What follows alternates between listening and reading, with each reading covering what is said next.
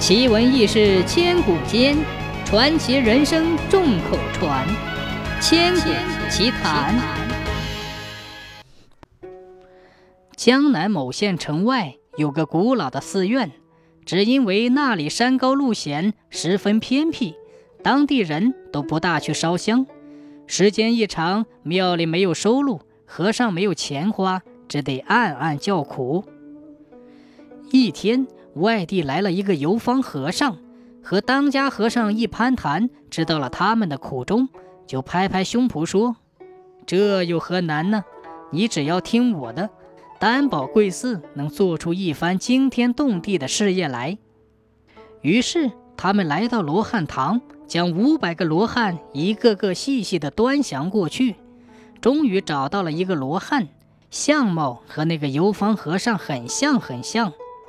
游方和尚就穿上罗汉的衣服，戴上罗汉的顶笠，握着罗汉的手杖，大摇大摆地进城去了。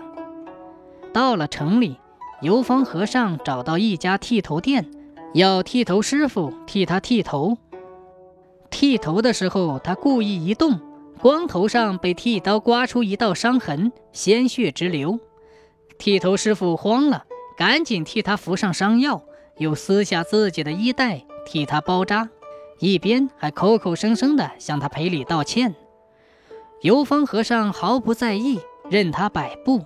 临走的时候一摸口袋，却说：“哎呦，我的记性真差，身边忘了带铜钱。你明天到城外的古寺里来拿吧，我保准给你一千钱。今天只好先留下这根手杖做抵押了。”剃头师傅也不怀疑，就收下手杖。第二天，剃头师傅拿着手杖到山里去，刚走进庙门，就被看门的和尚一把揪住，恶狠狠地对他说：“这手杖不是我们罗汉堂的吗？丢了快半年了，原来是你偷的呀！”剃头师傅怎么肯承认呢？就把昨天的事前后经过讲了一遍。看门的和尚哪里会相信？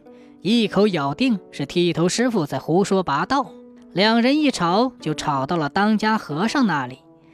当家和尚要剃头师傅把昨天剃头和尚的相貌再细细的说一遍。这一说，连当家和尚也惊奇起来，就拉着他们二人一起去罗汉堂。只见罗汉堂门口挂着一把锈锁，好久不开了，钥匙插进去。鼓捣了老半天，才勉强把锁打开。进去一看，灰尘积得很厚，到处挂满了蛛丝。